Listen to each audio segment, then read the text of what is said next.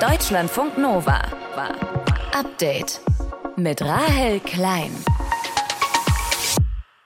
Zu neun Jahren Gefängnis hatte man sie in Russland verurteilt, weil sie Anfang Februar mit Cannabisöl erwischt worden war.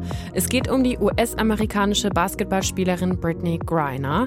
Jetzt ist sie im Zuge eines Gefangenenaustauschs freigekommen. She's safe. She's on a plane. She's on her way home. Das hat US-Präsident Joe Biden heute erklärt. Über die Hintergründe dieses Gefangenenaustauschs sprechen wir gleich hier. Und wir schauen nach China. Da lockert die Staatsführung jetzt die Corona-Maßnahmen nach drei Jahren Null-Covid-Politik. Also die Geschwindigkeit, mit der die Entscheidung kam, war schon überraschend. Das sagt Sinologin Marina Rudjak. Mit ihr sprechen wir darüber, warum die chinesische Führung das ausgerechnet jetzt macht. Und wir fragen uns, wie man den perfekten Elfmeter versenkt. Das alles am Donnerstag, dem 8. Dezember. Ich bin Rahel Klein. Schön, dass ihr zuhört. Deutschlandfunk Nova. I'm glad to be able to say that Brittany's in good spirits. She, uh, she's relieved to finally be heading home. Ja, das sagt US-Präsident Joe Biden und er meint die US-amerikanische Profi-Basketballspielerin Brittany Griner. Die war im Februar, kurz bevor es losging mit dem großflächigen russischen Angriffskrieg in der Ukraine, in Russland festgenommen worden, weil sie Cannabisöl zum Vapen im Gepäck hatte und ist dann wegen Drogenschmuggels zu neun Jahren Gefängnis verurteilt worden. Jetzt ist sie frei und wir sprechen drüber mit Ann-Kathrin Horn aus den Deutschlandfunk Nova Nachrichten. Ann-Kathrin, Greiner ist ja nur frei, weil es einen Gefangenenaustausch gab, ne? Genau. Russland hat Greiner freigelassen und im Gegenzug haben die USA einen russischen Staatsbürger freigelassen. Und zwar Viktor But. Der ist 55 Jahre alt und Waffenhändler. Der hatte Waffen auch an viele Kriegsparteien verkauft und war deswegen in den USA vor zehn Jahren zu insgesamt 25 Jahren Gefängnis und einer Millionen Geldstrafe verurteilt worden und saß seitdem in den USA im Gefängnis. Es gibt auch einen Hollywood-Spielfilm, der so von seiner Geschichte so inspiriert ist. Das ist Lord of War von 2015 mit Nicolas Cage. Und dieser Gefangenenaustausch von Boot und Griner, der hat heute stattgefunden.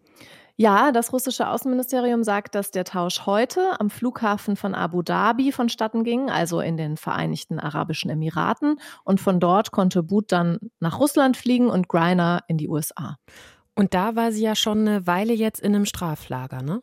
Genau, ähm, in Russland, genau. Das äh, ist ein Gefängnis, das den Ruf hat, dass die Situation dort besonders hart ist für Gefangene. Das ist acht äh, Autostunden entfernt von Moskau. Da müssen die Gefangenen viel arbeiten in der Näherei, haben kaum frei, die Verpflegung ist ziemlich dürftig und man darf sich auch nur auf Russisch unterhalten und auch nur auf Russisch telefonieren. Greiner ist ja schwarz, lesbisch und US-Amerikanerin, deshalb hatten Leute, die sich da auskennen mit dem Gefängnis, gesagt, dass dann wohl auch ihre Mitinhaftierten starke Vorbehalte gegen sie haben werden. Und äh, da, dort war Greiner vor genau, äh, ziemlich genau einem Monat hingekommen. Fachleute sagen ja jetzt, dass Russland Greiner bewusst festgenommen und auch so hart verurteilt hat, um ein gutes Druckmittel gegen die USA zu haben. Also war es vielleicht immer schon das Ziel, dafür jemand anderen freizukriegen? Na, die Festnahme war ja genau eine Woche vor dem russischen Angriffskrieg auf die Ukraine. Und auf jeden Fall kann man sagen, dass die russische Regierung durch die Festnahme und auch durch die harte Strafe ein ziemlich großes Druckmittel hatte. Der Fall war ja so öffentlich und die US-Regierung hatte auch von Anfang an gesagt, dass sie viel dafür tun wird, Griner frei zu bekommen. Und äh, obwohl die USA wegen des Kriegs in der Ukraine ziemlich schlechtes Verhältnis zu Russland haben, gab es auch Gespräche auf höchster Ebene wegen Griner. Russland soll dann einen Gefangenenaustausch vorgeschlagen haben und war dann wohl noch mal etwas verärgert, äh, dass US-Präsident Joe Biden im Sommer dann Informationen dazu öffentlich gemacht hat und die USA hatten gehofft, dass nicht nur Griner freikommt im Tausch mit Boot, sondern zusätzlich noch ein früherer US-Soldat. Der auch in Russland im Gefängnis ist. Also wer ist das? Das ist Paul Whelan, der war schon vor vier Jahren in Russland festgenommen worden wegen Spionage, wurde zu 16 Jahren Haft verurteilt und Biden hatte eigentlich schon öffentlich gesagt, dass eben auch Whelans Freilassung gerade mitverhandelt wird, aber am Ende wurde nur Griner ausgetauscht. Biden hat dann heute in einem Statement nochmal gesagt, dass er sich weiterhin dafür einsetzen will, dass auch Whelan irgendwann freikommt. Dieser Fall zeigt ja auch wirklich nochmal, wenn man in einem Land wohnt, das mit einem anderen einen Konflikt hat, sollte man sich wirklich doppelt und dreifach überlegen, ob man da hinreist, um keine politische Geisel am Ende zu werden. Ja, das geht ja leider tatsächlich vielen Leuten so. Also der Iran zum Beispiel nimmt regelmäßig Menschen fest, die neben der iranischen auch die US-Staatsbürgerschaft haben und dann ähm, mal in den Iran reisen, ähm, um ein Druckmittel zu haben. Die Türkei hat schon Menschen mit deutscher und türkischer Staatsbürgerschaft äh, festgenommen. Also solche Festnahmen sind tatsächlich für Regierungen ein Druckmittel. Die US-Amerikanerin Brittany Griner ist wieder frei. Sie war in, Ur in, Russland verurteilt worden und dort in Haft. Jetzt wurde sie ausgetauscht gegen einen Russen, der wiederum in den USA in Haft war. Die Infos hatte Ann-Kathrin Horn aus den Deutschlandfunk Nova Nachrichten. Dank dir, Ann-Kathrin. Deutschlandfunk Nova. Drei Jahre lang wurden Corona-Infizierte in China in zentrale Quarantäneeinrichtungen gebracht. Millionenstädte wurden wegen einzelner Corona-Fälle wochenlang komplett abgeriegelt. Menschen mussten sich zum Teil jeden Tag PCR testen lassen. Das alles gehörte zur Null-Covid-Strategie der chinesischen Staatsführung. Aber das soll sich jetzt ändern. Die Regierung lockert, rückt von ihrer Null-Covid-Politik ab. Infizierte sollen sich jetzt auch zu Hause isolieren dürfen. Es soll keine großflächigen Lockdowns mehr geben und in Zukunft soll man auch wieder einfacher im Land reisen können, auch ohne negativen PCR-Test. Und diese Ankündigungen der Lockerung kommen ziemlich plötzlich. Und viele fragen sich, haben die Proteste Ende November die Staatsführung vielleicht sogar dazu bewegt, von ihrer harten Linie abzurücken? Darüber spreche ich jetzt mit Marina Rudjak. Sie ist Sinologin an der Uni Göttingen. Marina, hat dich das überrascht, dass die chinesische Führung nach drei Jahren strikter Null-Covid-Strategie jetzt davon abweichen will? Also die Geschwindigkeit, mit der die Entscheidung kam, war schon überraschend. Ich glaube, bei dem 20. Parteitag hat niemand von uns gerechnet, dass das so schnell kommen würde. Wie begründet denn die chinesische Führung in Peking diese Öffnungsschritte jetzt offiziell? Wir sehen ähm, zwei Arten von Begründungen. Ähm, das eine ist, dass es sehr wohl Statements von der Regierung gab. Äh, die Proteste auf den Straßen, die Proteste der Studierenden sind damit begründet, dass es eine Unzufriedenheit mit der Zero-Covid-Strategie gibt. Auf der anderen Seite haben wir auch Statements der Regierung gesehen, die sagen, die Wissenschaftler hätten festgestellt, Omikron ist weniger ansteckend und weniger gefährlich als die vorherigen Varianten.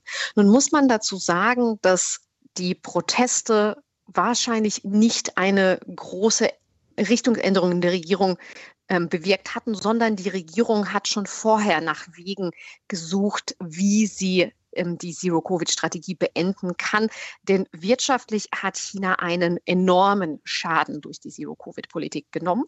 Aber man hatte Angst, was passiert, wenn man aufmacht und die Infektionszahlen rapide hochgehen, wovon man ausgehen kann. Denn was man weniger bei uns mitbekommt, ist, dass es im chinesischen Internet sehr wohl Verfechter der Zero-Covid-Strategie gibt und sehr viele ähm, Bedenken äußern, dass es, wenn China aufmacht, zu hohen Infektionszahlen kommen könnte.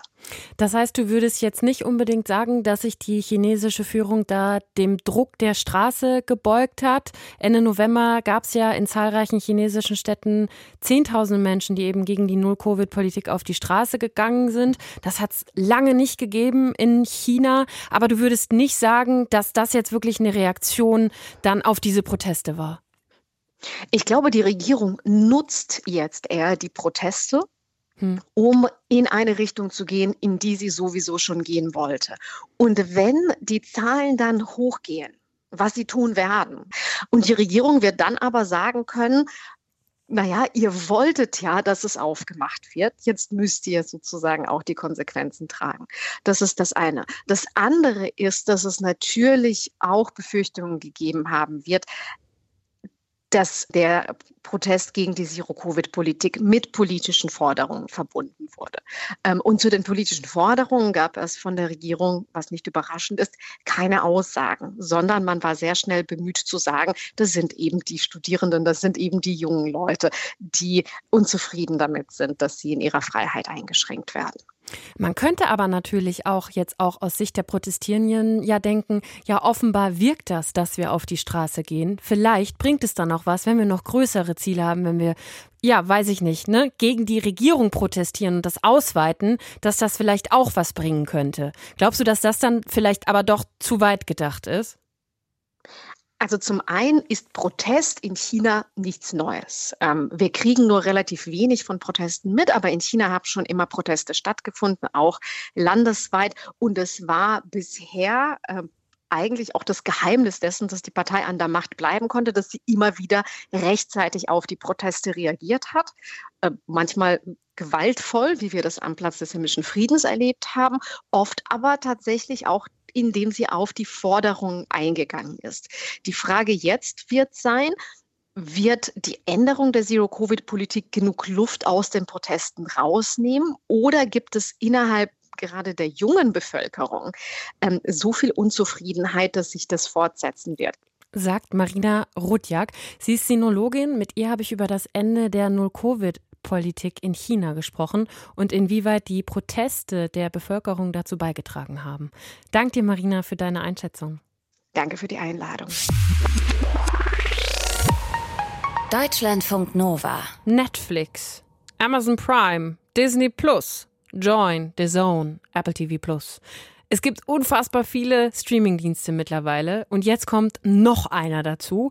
Paramount Plus gibt es in den USA schon länger, ab heute auch in Deutschland. Sprechen wir drüber mit Deutschlandfunk Nova Reporter Christian Schmidt. Was kann Paramount Plus, was andere nicht können? Wenn du so fragst, nix. Also nichts besonders Neues. Man kann wirklich einfach sagen, jetzt halt noch ein neuer Streamingdienst. In den USA ist das ja schon lange so, dass es so unglaublich viele verschiedene Anbieter gibt.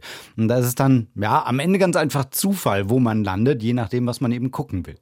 Dann frage ich noch mal ein bisschen anders. Was hat Paramount Plus, was andere nicht haben? Also, der Anbieter hat ein paar Zugpferde, die so zu seinem Portfolio gehören. Inhalte von CBS zum Beispiel, Nickelodeon ist auch dabei, Comedy Central. Da gibt es dann Star Trek, Transformers, Halo für die Erwachsenen und für die Kinder Paw Patrol ist ein Ding oder SpongeBob. Klassisch. Das ist teilweise neu für Deutschland und das ist auch die Chance von Paramount Plus. Das sagt Thorsten Zages, der ist Chefreporter beim Medienmagazin DWDL.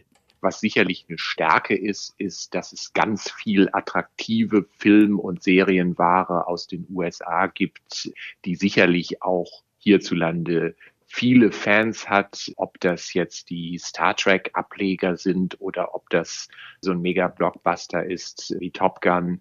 Da haben die einiges im Köcher, was sicherlich sehr stark ist aber die sind eben nicht alleine auf dem Markt. Du hast, glaube ich, gerade viel mehr aufgezählt, als mir eingefallen wären. Also im Gegenteil, es gibt ja so viele. Ja, es gibt unfassbar viele und man hat das Gefühl, was soll man mit den ganzen? Also es werden ja immer mehr. Genau, es gibt ja auch ganz viele kleinere, von denen man noch gar nichts gehört hat. Die privaten Fernsehsender haben ja auch noch ihre eigenen ja. Bezahlabos. Also das läppert sich insgesamt schon und es ist ja völlig illusorisch, dass da viele Menschen sich wirklich bei allen Streaming-Anbietern anmelden.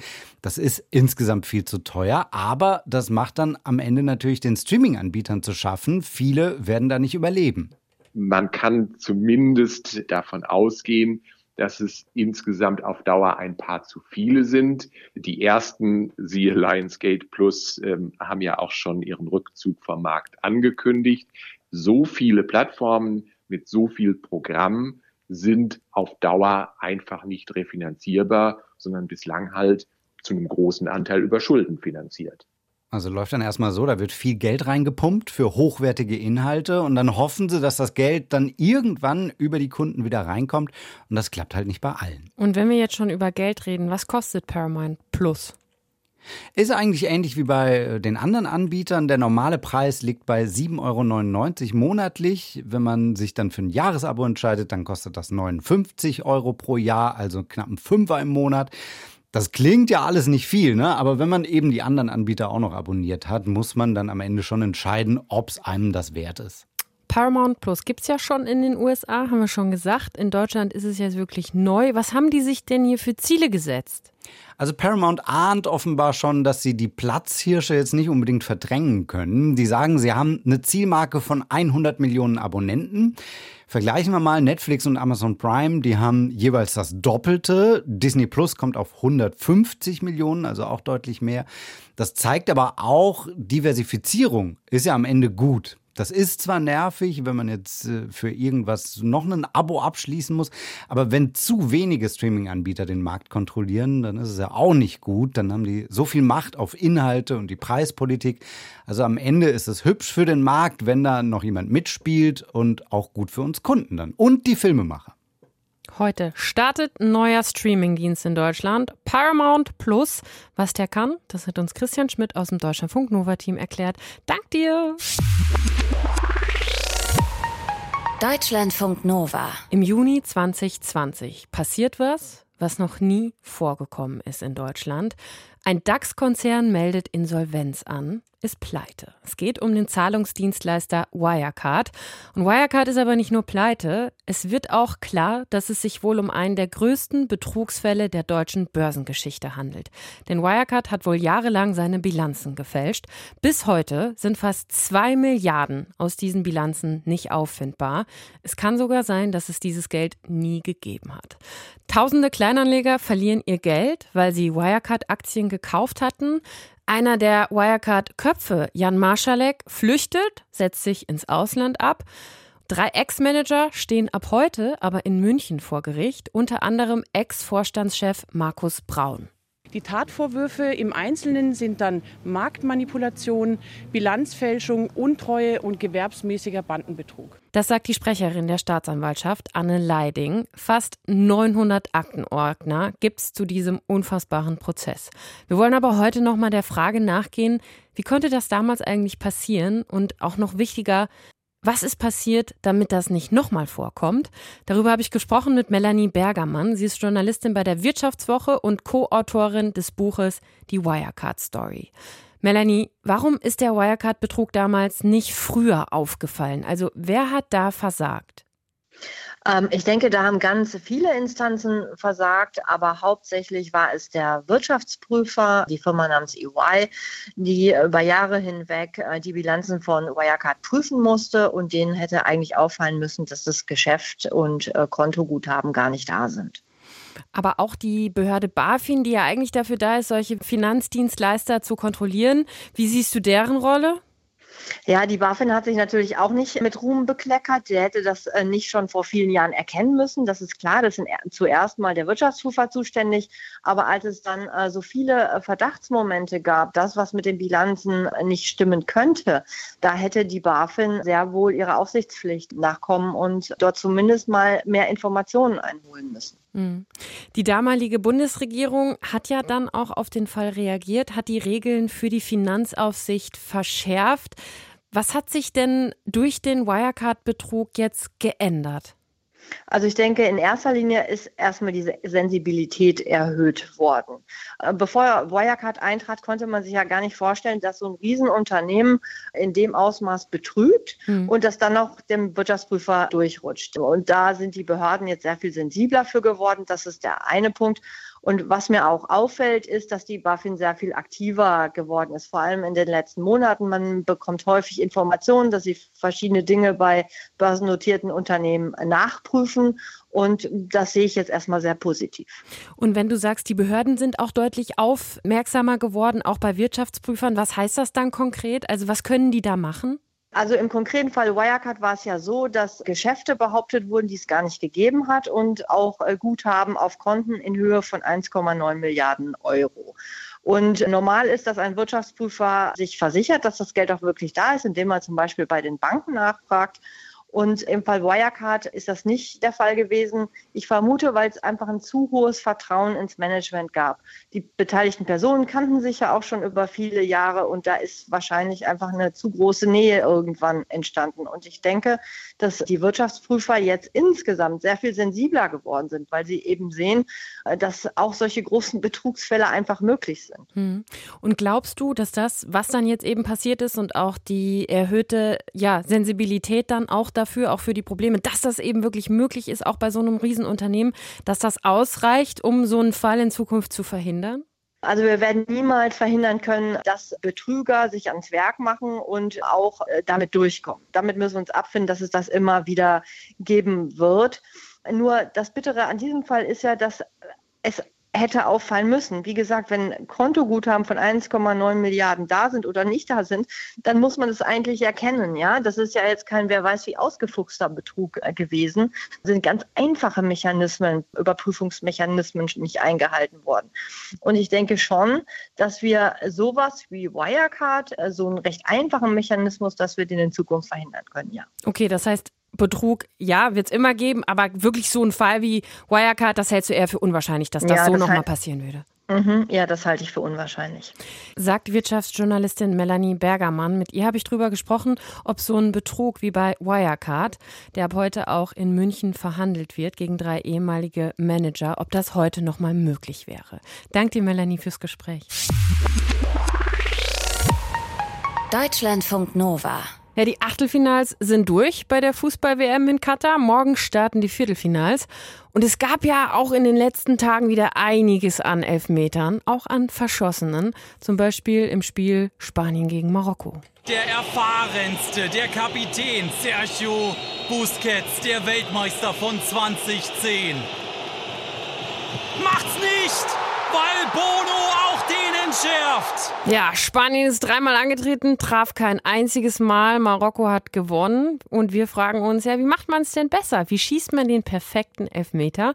Das wollen wir wissen von Maxi Rieger aus der Deutschlandfunk Sportredaktion, der jetzt gerade nicht im Tor steht, sondern neben mir im Studio. Maxi, du bist selber Amateurtorwart. Ja. Heißt, du kennst dich persönlich auch gut aus mit Elfmeterschießen. Ist das was, was man gerne macht? Oder wie ist das in der Situation, im Tor zu stecken? Also ich als Torwart mache das eigentlich ganz gerne, auch wenn ich fürchterlich schlecht bin. Also ist ich, das so, ich ja? bin leider wirklich kein, keiner von diesen Elfmetertötern, mhm. wie man so schön sagt. Ich kriege sie dann doch immer ganz gut um die Ohren gehauen. Aber eigentlich als Torwart hat man da natürlich weniger Stress, weil natürlich die Wahrscheinlichkeit, dass ein Spieler trifft, deutlich höher ist und dementsprechend liegt natürlich auch der Druck bei den Spielern und als Torwart ähm, wirst du natürlich nicht angeflaumt, wenn du fünf Elfmeter ins Tor lässt, weil in der Wahrscheinlichkeit eben es dann doch so ist, dass du weniger Chancen hast als ein Spieler. Also, also eigentlich kann man als Torwart man kann nur, nur gewinnen. gewinnen. Genau, man kann, man kann halt da zum, zum Held werden, so wie Bono und der äh, kroatische Keeper, der hat ja sogar drei weggenommen, wie die das jetzt bei der WM gemacht haben. So, man kann zum Held werden oder auch zur Heldin. 2021 haben WissenschaftlerInnen der Deutschen Sporthochschule Köln Elfmeterschießen diverser EM- und WM-Turniere analysiert und haben sich wirklich angeguckt, mit welcher Art zu schießen man bei einem Elfmeter am meisten Erfolg hat. So, Frage an dich. Ja. Gibt es die perfekte Methode, mit der man immer trifft? Also immer natürlich nicht. Es, 73 Prozent aller Elfmeter bei den Turnieren sind reingegangen. Mhm. So. Und wenn man sich anguckt, ja, wo schießen die Leute denn hin? Das ist meistens tatsächlich äh, oder am meisten die linke untere Ecke vom Schützen aus gesehen. Und das war auch der Ort, wo prozentual der Erfolg am wahrscheinlichsten war. Auffällig auch, alle Schüsse, die oberhalb sozusagen des Torhüter Bauchnabels mhm. im Tor eingeschlagen sind äh, oder geschossen wurden, da hat kein einziger Torwart einen Ball gehalten. Also Hochschießen hat durchaus eine Erfolgsversprechung in sich drin, hat aber das Problem, dass du dann eben auch womöglich am Tor oder übers Tor schießt. Aber wenn du hochschießt, ist die Wahrscheinlichkeit, dass der Torwart den Ball hält, praktisch bei null. Du musst dann nur das Tor treffen, dann ist er drin. Also, das sind so ein paar Parameter. Entweder flach links unten oder, wenn du es drauf hast, hoch. Oder wenn ich es drauf habe, hoch, aber dann genau justieren. Ja. Ich würde wahrscheinlich einfach irgendwie Anlauf nehmen und dann auch nicht rechts und links gucken, damit ich dem Torwart auch wirklich keinen Hinweis irgendwie gebe und dann den Ball möglichst schnell ins Tor dreschen. Ist das auch erfolgsversprechend? Wenn du das so hinbekommst, ja. Es gibt sozusagen zwei Möglichkeiten, wie du als Schütze an einen Elfmeter rangehen kannst. Entweder genau so, wie du gerade beschrieben hast. Du guckst nicht auf den Torwart, sondern denkst du schon beim Anlaufen zum Elfmeterpunkt, okay, ich schieße links unten und genau da geht er hin. Ich konzentriere mich nur auf den Schuss. Ich konzentriere mich darauf, dass der Ball platziert ist und hart ist.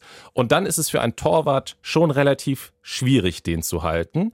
Wenn der Torwart sich aber früh bewegt, hat er durchaus eine Chance. Das heißt, wenn du schon bei deinen drei vorherigen Elfmetern immer nach links unten geschossen hast und der Torwart sich darauf vorbereitet, wie das auf dem Top-Niveau auch wirklich passiert, die sezieren wirklich alle Elfmeterschützen, dann ist durchaus die Chance da, dass du mit diesem äh, Ansatz, wenn du das vierte Mal dahin schießt, dann doch scheiterst. Das heißt, was du brauchst, ist eine Variation. Also nicht immer derjenige sein, der links unten schießt, sondern die Dinger variieren. Oder du machst es so, wie es teilweise auch jetzt bei der WM gemacht wird. Du wartest ganz lange, guckst den Torwart aus und guckst, in welche Ecke bewegt er sich. Weil wenn ein Torwart dann sich zu früh bewegt, sich zu früh nach rechts verlagert mit dem Körper, dann kannst du einfach in die andere Ecke schießen. Das ist das klassische Verladen. Ist auch erfolgreich, wenn der Torwart sich früh bewegt. Was wir jetzt bei der WM gesehen haben, ist, die Torhüter warten sehr, sehr lange, bis sie sich bewegen. Und das bringt eben auch selbst erfahrene Schützen, wie Herrn Busquets, dessen Schuss wir gerade gehört haben, so aus der Ruhe, dass sie dann äh, oder so in Probleme, dass sie dann es eben nicht hinbekommen, den Torhüter zu verladen.